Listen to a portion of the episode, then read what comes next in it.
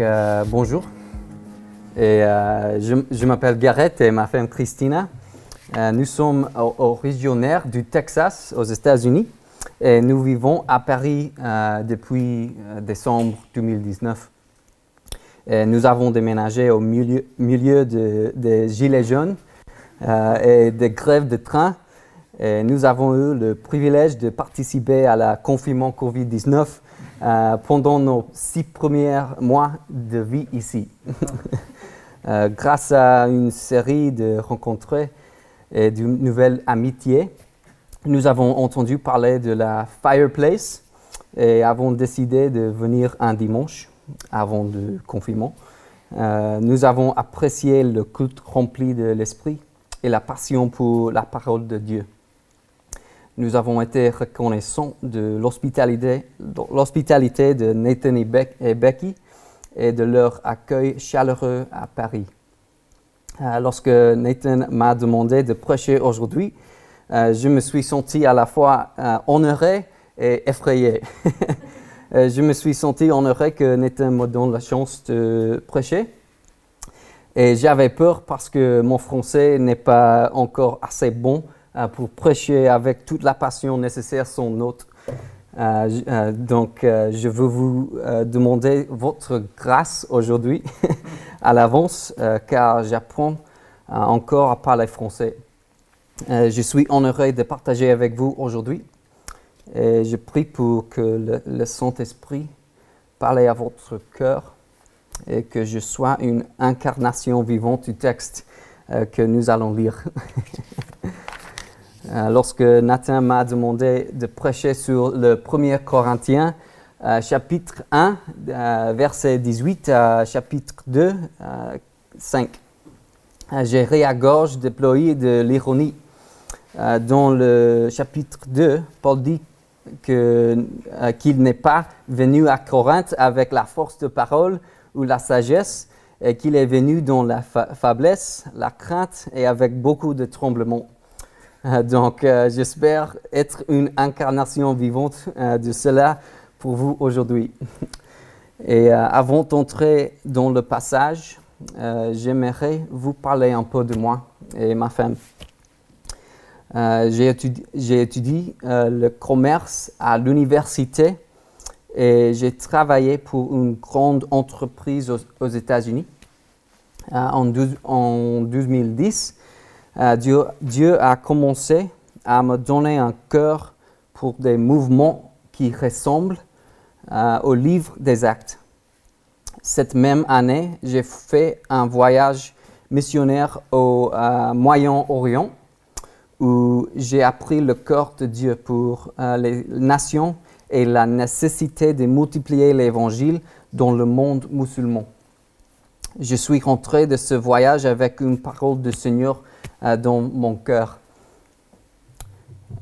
Euh, poursuit l'accomplissement de la grande mission de notre vivant. Wow. Euh, j'ai lutté avec le Seigneur euh, en cherchant à comprendre ce que cela signifiait. Après six mois, je, je me suis réveillé un lundi matin et j'ai entendu le Seigneur me dire, quitte ton travail, c'est le moment. Wow. Euh, je lui ai demandé ce qu'il voudrait que je fasse à la place. Euh, la, la prochaine jour, euh, le prochain jour, mardi, j'ai re- reçu un, appel téléphonique pendant que j'ai déjeuné.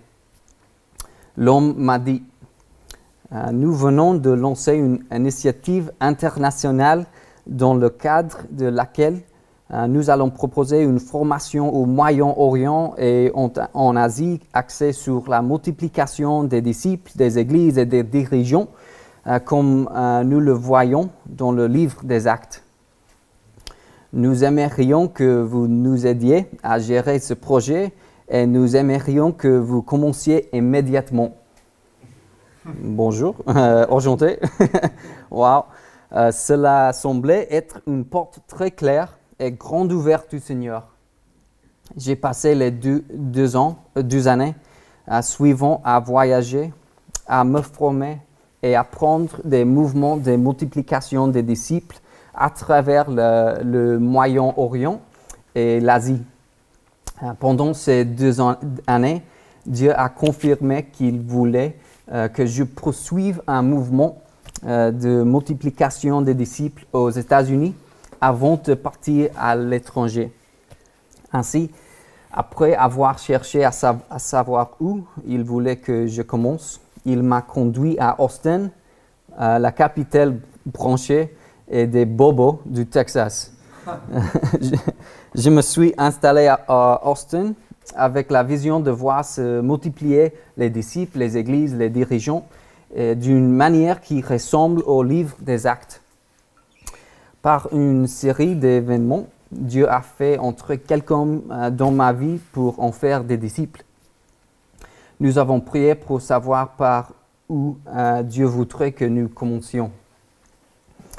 Euh, nous avons senti qu'il nous conduisait à commencer dans mon quartier. Nous avons donc commencé à sortir et rencontrer des voisins. Chaque personne que nous rencon- rencontrions, on posait une simple question. Avez-vous besoin de quelque chose pour lequel nous pouvons demander à Dieu de vous aider? Nous avons fini par rencontrer moi, euh, mon voisin Pierre. Quand je lui ai posé cette question, il s'est moqué de moi. Euh, puis il m'a dit, oui, vous pouvez prier pour moi. La nuit dernière, j'ai fait un rêve un esprit sombre s'est approché de moi et a essayé de me tuer. L'esprit m'a soulevé du lit et m'a fait tomber à nouveau. Je sais que Dieu veut que je change de vie. Wow! Enchanté, Pierre. Ravi de vous rencontrer. Euh, Nous avons prié pour Pierre et nous avons demandé si nous pouvions revenir quelques jours plus, tard et lui raconter ainsi qu'à sa famille une his- histoire d'espoir. Lorsque nous sommes revenus, toute sa famille était réunie dans le salon pour entendre l'histoire.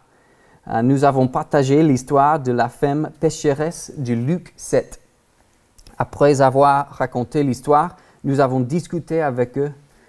Euh, ensuite, euh, nous avons partagé l'évangile. Pierre a mis sa foi en Christ. Euh, nous lui avons expliqué ce que signifie être un disciple et que la prochaine étape pour obéir à Jésus est d'être baptisé. Il s'est levé, a enlevé ses chaussures et euh, entré dans sa cour. Elle est entrée dans sa piscine et nous a dit, si, Jésus veut que je fasse cela, je vais le faire tout de suite. J'ai attendu ça toute ma vie. J'ai dit, Hmm, wow, Euh, qui suis-je pour empêcher cet homme d'obéir à Jésus? Amen.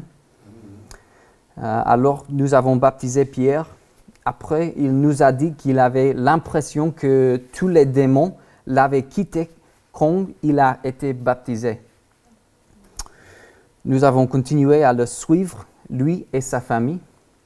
Deux semaines plus tard, il m'appelle, a m- m'a- m'appelé au téléphone et m'a dit Gareth, j'ai un problème. Oui, Pierre, quel est le problème? C'est ma mère. Elle veut être baptisée. Qu'est-ce que je dois faire? Waouh, c'est un super problème, un problème à avoir. Euh, on, est, on est allé chez lui et on lui a appris à baptiser sa mère. Deux semaines plus tard, il a conduit son frère au Seigneur et l'a baptisé. Quelques mois, euh, quelques mois plus tard, il a conduit son père au Seigneur. Son père était physiquement aveugle. Lorsque le père de Pierre a été baptisé, il est sorti le lot, les yeux ouverts en, criant Je peux voir, je peux voir. Jésus a guéri sa vue. Ses yeux se, se sont ouverts spirituellement et physiquement. C'est le caractère de notre roi. Amen. Euh, il aime à bénir ses enfants. Et c'est la puissance de la résurrection qui change les vies. À partir de ce moment, la famille de Pierre a commencé à multiplier les disciples et les groupes. Ils ont conduit 70 autres personnes au Christ par la multiplication. Pendant que ces choses se produisaient, Dieu rassemblait aussi une équipe pour s'associer avec nous dans la poursuite de, la multiplication à travers la ville. En euh, quatre ans, notre équipe a vu plus de 500 personnes à venir à Christ. Nous avons vu plusieurs générations de disciples et des églises se multiplier. C'était comme si nous vivions dans le livre des actes. C'était comme si Jésus courait à, travers notre communauté et que nous nous accrochions à sa robe pour essayer de suivre son rythme. Seul Jésus, Amen, seul euh, le, Saint-Esprit. Euh, avant de commencer le travail à Austin, les gens nous disaient, ça ne marchera, marchera, jamais ici. Euh, nous racontions des histoires des grands actes de Dieu dans d'autres endroits et les gens disaient bien sûr parce que cette ville est 1-1-1 ou 1-1-1 comme les, euh, comme les dix espions qui sont revenus de la terre promise pour se plaindre des géants les gens nous disaient que Dieu ne pouvait pas le faire à Austin. Et puis, Dieu a commencé le faire à Austin, au Texas. Amen. Grâce à cet effort, à Austin, ma femme et moi, nous nous sommes rencontrés. Euh, elle vivait au Moyen-Orient à l'époque. Euh, notre euh, équipe a contribué à la, la former à ces mêmes principes et elle a vu Dieu faire des œuvres étonnantes là où elle vivait. Au moment de notre mariage, Dieu a commencé à, nous mettre au défi en nous posant cette question. Où d'autres dans le monde avons-nous besoin de voir des mouvements de multiplication des disciples, des églises et des dirigeants Si le cœur de Dieu est que chaque tribu langue et nation et une multitude de personnes qui adoraient Jésus, alors nous devons voir ce genre de multiplication se produire parmi tous les groupes de personnes restant non atteints dans le, dans le monde. Dieu a mis l'Afrique du Nord sur nos cœurs. Euh, alors que nous prions et faisions des recherches, il a commencé à élargir notre vision pour voir que, la Méditerranée est une seule région. Les pays du pourtour méditerranéen sont tous reliés. Et nous avons commencé à rêver de ce à quoi ressemblerait un mouvement de multiplication euh, qui se produirait euh, en un seul endroit et qui toucherait d'autres pays du pourtour méditerranéen. Comme vous euh, le savez, les Français ont de la famille en Algérie, en Tunisie, au Maroc. Euh, les habitants de ces pays ont aussi des amis et de la famille en Espagne, Italie. C'est cette réalité que nous a amené à nous installer en, France. Depuis que nous, nous, sommes installés en France et que nous avons partagé cette vision biblique de multiplier les disciples, les églises, les dirigeants, comme le livre des actes, les gens nous ont dit la même chose. Cela marche en Inde, cela fonctionne en Chine, cela fonctionne au Moyen-Orient, cela fonctionne en Amérique, cela fonctionne au Canada, cela fonctionne au Tombouctou, mais pas ici en France. Les Français sont trop têtus, les Français sont un terrain dur, ce à quoi je réponds. réponds. Avons-nous foi dans les circonstances qui nous entourent?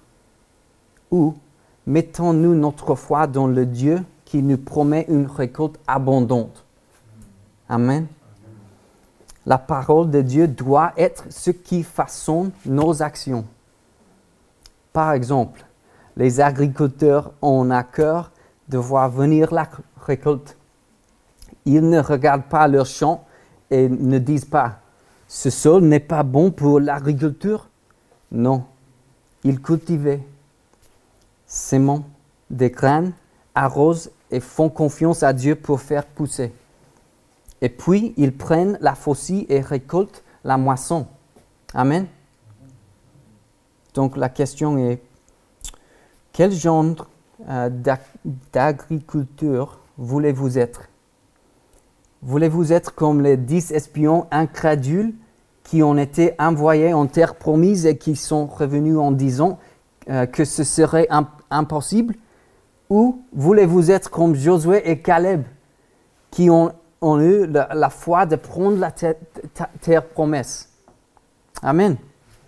Dieu nous a, nous a déjà donné la promesse. La récolte est abondante. Maintenant, la récolte est abondante. Et les ouvrières sont peu nombreux. Dieu appelle notre génération. Le problème n'est pas la récolte. Il dit, priez le Seigneur de la moisson d'envoyer des ouvrières, à la moisson. Le problème, ce sont les travailleurs, pas la récolte. Amen. Nous devons donc mettre notre foi dans la promesse de Dieu. La moisson est prête à Paris. Maintenant, la moisson est prête à Paris. La moisson est prête en France. C'est le temps pour France. Amen. La moisson est prête en France et Dieu veut se servir de vous pour atteindre cette ville et toute la France. Ensemble, Dieu veut se servir de nous pour toucher toute la France et les extrémités de la terre. Vous y croyez? Vous y croyez? Oui, Amen. Cette promesse définit le contexte de ce que nous allons lire aujourd'hui. Euh, comme mentionné, nous lirons euh, le 1er Corinthiens, euh, chapitre 1, 18, à chapitre 2, 5. Avant de lire ce passage, je voudrais dire quelques mots à propos de ce passage. A.M. Hunter a décrit la ville de Corinthe comme un mélange de Newmarket, Chicago et Paris avec peut-être un peu de Port Saïd. Honnêtement, je vois beaucoup de similitudes entre Corinthe et Paris. Corinthe était stratégiquement située. Avec la, quantité de commerce qui passait par le port chaque jour, il y avait une formidable opportunité pour l'évangile de se multiplier et d'avancer euh, dans les régions environnantes. Tout comme Paris aujourd'hui, Corinthe était une ville très animée, composée de résidents de nombreuses nationalités. Des marins et des marchands et de tout l'Empire romain passaient constamment par la ville. Leon Morris a décrit Corinthe comme une ville intellectuellement alerte, matériellement prospère et moralement corrompue. Tout comme Paris. Et comme Paris, la ville de Corinthe était très diversifiée.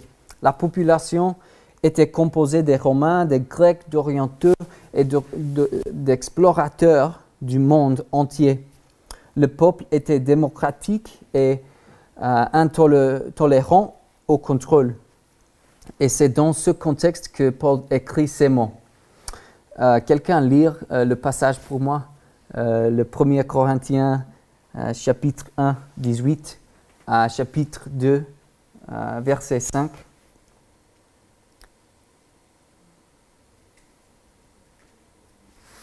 Merci.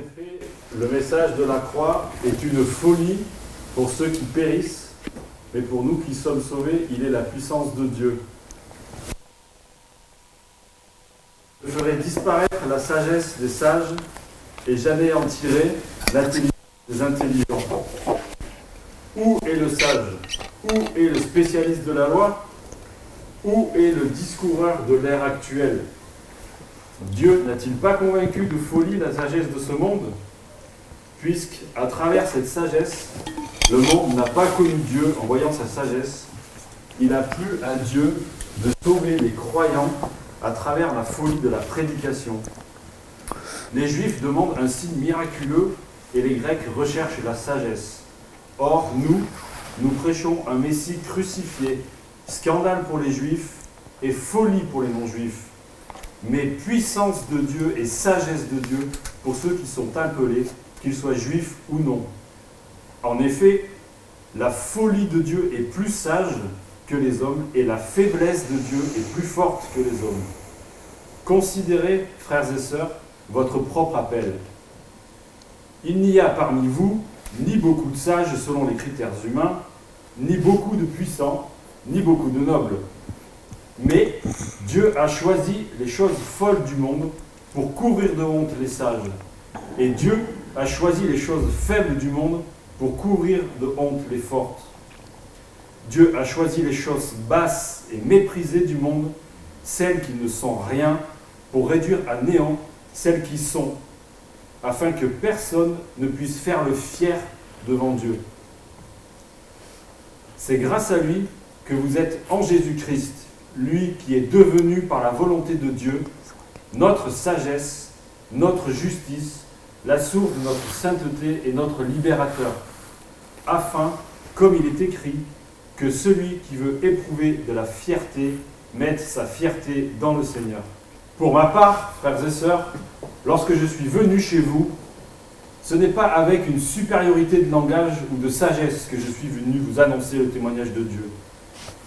Car j'avais décidé de ne connaître parmi vous rien d'autre que Jésus-Christ et Jésus-Christ crucifié. J'ai été faible, craintif et tout tremblant chez vous.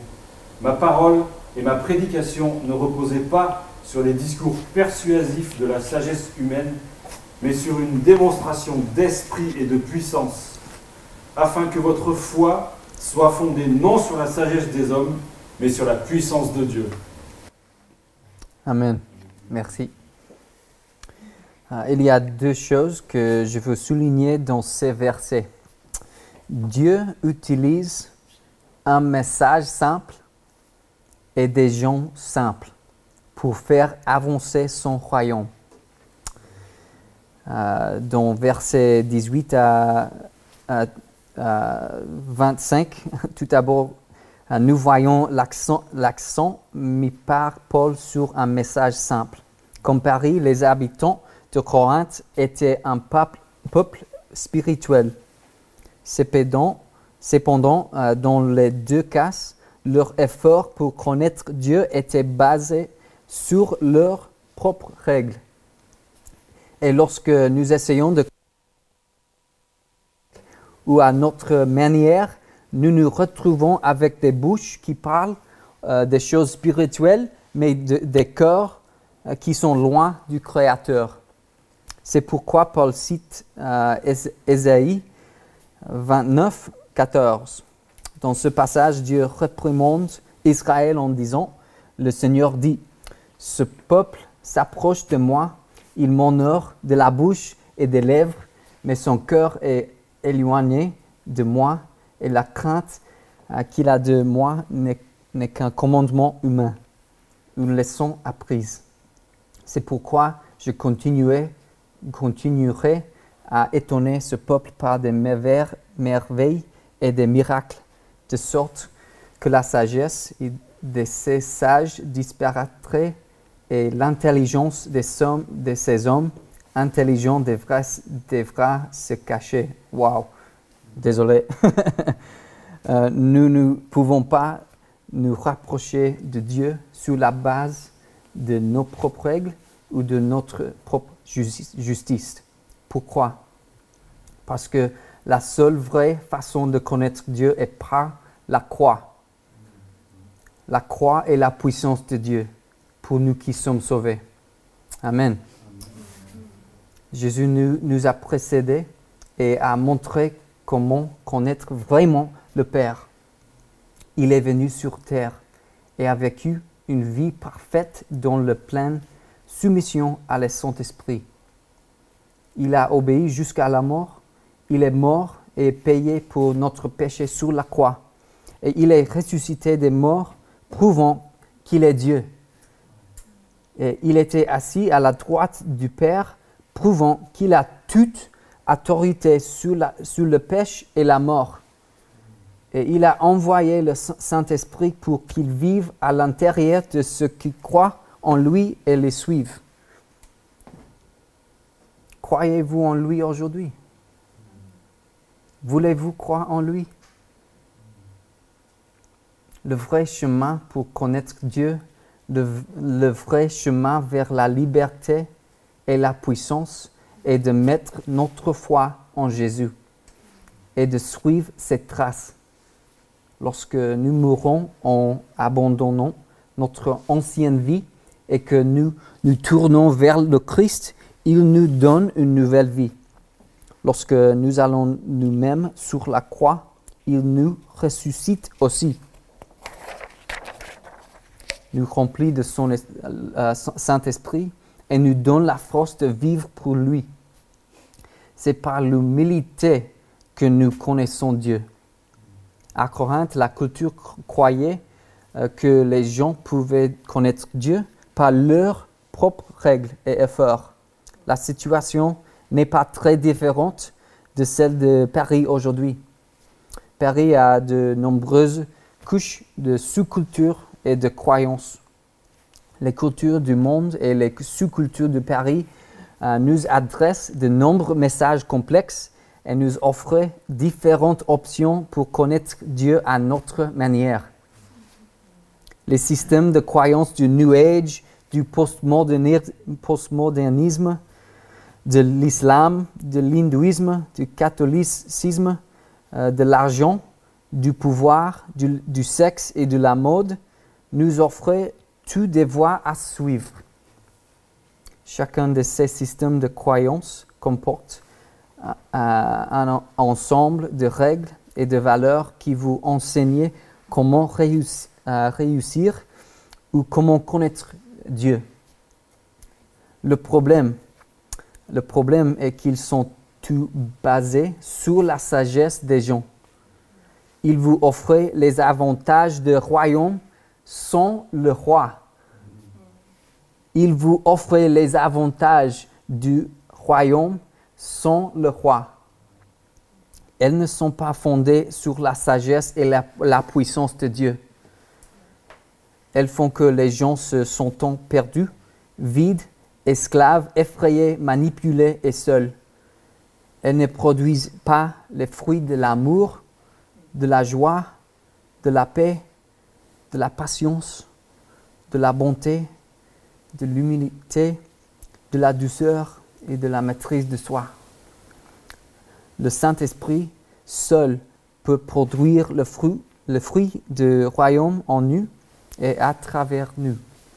Donc, de produire ces fruits en nous à partir du moment où nous mettons notre foi en Jésus. Et nous mettons notre foi en Jésus en écoutant le message de la croix. Cela dit, le message de la croix est le chemin pour devenir comme, euh, Jésus. C'est le seul vrai chemin du salut. Nous devons mettre notre foi dans le croix Jésus afin d'expérimenter les bénédictions de son royaume sur terre. Connaissez-vous Jésus? Êtes-vous prêt à mettre votre foi en lui aujourd'hui? Paul le rappelle de Dieu et la sagesse de Dieu. C'est seulement par Jésus que nous marchons dans la, dans la vraie puissance du monde. Ce n'est que par Jésus que nous marchons dans la vraie sagesse. Ce n'est que par Jésus que nous pouvons vraiment connaître Dieu. Notre péché doit être traité afin de connaître Dieu. La façon dont nous nous approchons de Dieu et par la croix. Et après que nous ayons mis notre foi en lui, il transforme notre cœur et met son Saint-Esprit dans notre cœur et nous envoie pour, envoyer pour transformer le monde. Cela m'amène à mon deuxième point. Dans les versets 26 euh, à 31, nous voyons que Dieu se sert des gens simples pour changer le monde. Il n'est pas nécessaire d'être quelqu'un de célèbre comme Neymar ou Mbappé pour que Dieu se serve de vous. Euh, nous pensons souvent, si seulement cette personne célèbre était venue au Christ, il pourrait toucher tant de gens. Mais en réalité, il s'agit de mettre notre confiance dans la célébrité d'une personne plutôt que dans le pouvoir de Jésus. Notre Père aime choisir des personnes humbles et les utiliser de manière puissante pour sa gloire. Amen. Oui, l'histoire de Pierre, a plutôt, on est un exemple. C'est aussi mon histoire. Mes deux parents ont été mariés et ont divorcé trois fois. J'ai eu une enfance difficile. Du point de vue du monde, je suis faible et stupide. Et pourtant, Dieu, dans son amour et sa sagesse, m'a choisi et m'a transformé. Et il agit maintenant à travers moi par sa puissance et sa grâce. Seulement, seulement. Donc, si vous êtes, euh, si vous êtes ici aujourd'hui et que vous pensez, Dieu ne pourrait jamais se servir de moi, je ne suis pas assez, pas assez intelligent, assez grand, assez joli, assez fort, assez courageux, assez talentueux. Vous êtes en bonne compagnie. Aucun de nous, euh, aucun de nous n'est assez grand pour accomplir seul ce que seul le Saint-Esprit peut faire en nous et à travers nous. Il utilise les faibles pour faire honte aux forts. Il utilise les fous pour faire honte aux sages. Il nous choisit, change nos cœurs, nous remplit de son esprit et nous donne le pouvoir de retourner dans le monde et de prêcher le Christ crucifié. Pourquoi? Que nous nous glorifions en lui seul. Nous prêchons crucifié simplement pour que les gens mettent leur foi dans sa puissance et non dans nos capacités. Euh, raconter une petite histoire euh, de Marseille. Lorsque Dieu a commencé à, nous toucher, par rapport à la France, nous avons décidé de nous, nous y rendre pour en euh, savoir plus sur ce que Dieu fait ici. Nous sommes allés à Marseille avec une petite équipe et nous nous sommes fixés pour objectif de partager l'évangile euh, au moins 100 fois en chaque euh, quatre fois, euh, my goodness, quatre jours. Après avoir passé une longue journée à faire le ministère, nous sommes à notre table pour parler de ce que Dieu avait fait ce jour-là. Michael, le propriétaire du table, pour voir comment nous allions, j'ai décidé de lui poser la même question que j'ai posée à Pierre. Avez-vous besoin de quelque chose pour lequel nous pouvons demander à Dieu de vous aider? Avec un regard de surprise, il a mis sa main sur sa poitrine et a dit Waouh! Personne ne m'avait jamais posé cette question auparavant. Oui, s'il vous, plaît, priez pour mon restaurant. J'ai prié pour lui, puis lui et moi avons échangé nos numéros de téléphone sur WhatsApp et nous sommes partis. Nous sommes retournés à Marseille six mois plus tard. Nous sommes allés dans le même restaurant pour voir Michael et quand nous, euh, sommes entrés dans le restaurant, il m'a montré du doigt et a dit, Vous, vous avez prié pour moi. Je me suis dit, euh, ça dépend de ce que tu vas dire ensuite. Après avoir prié pour moi, mon restaurant euh, a commencé à se développer. Et maintenant, je suis l'un des cinq meilleurs restaurants de TripAdvisor à Marseille. Waouh, c'est grâce à la prière. La prière. Il s'est assis à notre table et a expliqué La dernière fois que vous avez prié pour moi, c'était comme un, un réveil pour moi. Quelque chose a changé en moi. Et maintenant, je suis prêt à faire quelque chose pour, y euh, remédier. Et il a mis sa foi en Jésus. La puissance de lui, euh, la puissance de Dieu, lui, a ouvert les yeux et a changé son cœur.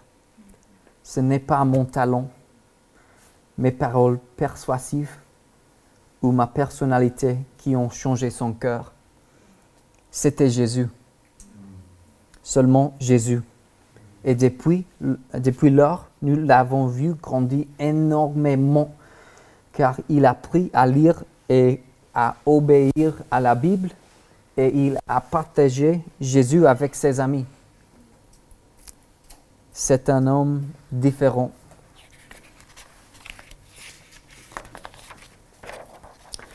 Je raconte cette histoire pour une raison. Dieu utilise des gens simples et un message simple pour changer des vies. Et c'est ainsi qu'il changera le monde à travers nous.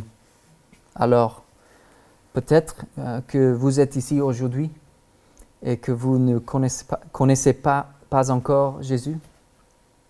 Vous avez cherché à connaître Dieu et à vous épanouir par d'autres voies. Aujourd'hui, c'est le jour où vous devez vous tourner vers Jésus. Lui seul peut vous satisfaire.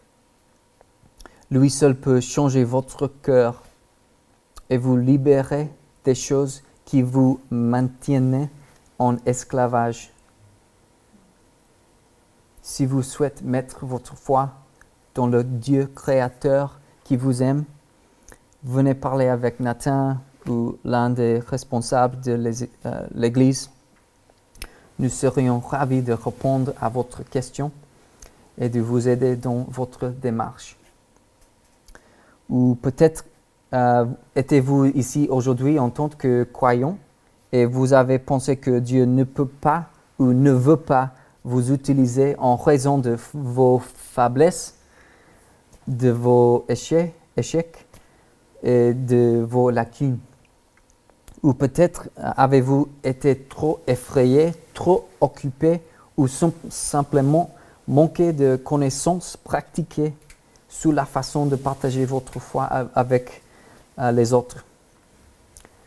Réconfortez-vous dans ce passage. Dieu est prêt aujourd'hui à se servir de vous pour transformer la vie de ceux qui vous entourent souvent la, seule chose qui nous empêche de participer à la moisson abondante est le manque de connaissances pratiquées sous la façon de faire des disciples. Nous pouvons vous aider. Nous pouvons vous former à partager votre foi et faire des disciples d'une manière simple, pratique et naturelle. N'attendez pas quoi que le Saint-Esprit vous incite à faire, obéissez-lui. Obéir à Jésus produit la joie et la liberté. Aujourd'hui est le jour pour vous. Frères, frères et sœurs, Jésus a déjà promis que la récolte à Paris est abondante, mais les ouvrières sont peu nombreux. Allez-vous croire et agir selon sa promesse. Il nous a été commandé d'aller prêcher l'Évangile simplement et en nous appuyant pleinement sur la puissance de l'Esprit. Nous sommes la première stratégie de Dieu pour atteindre la ville de Paris. Dieu appelle notre génération à se lever et à partager l'Évangile avec le monde qui souffre autour de nous avec tout le chaos que nous voyons se développer dans le monde avec le Covid, euh, les tensions raciales, les guerres au Moyen-Orient et plus encore, c'est le plus grand moment pour l'Église de briller dans notre génération. C'est moment, le moment pour nous. C'est le moment de se lever dans l'amour avec compassion et de marcher dans une foi audacieuse pour apporter l'Évangile au monde euh, qui nous entoure. Dieu désire que Paris soit une lumière brillante parmi les nations pour sa gloire. En utilisant l'analogie de Jérusalem, la Judée et la Samarie et l'extrémité de la terre, notre Père désire utiliser cette Église pour multiplier les disciples à Paris, dans chaque région de France et jusqu'aux extrémités de la terre.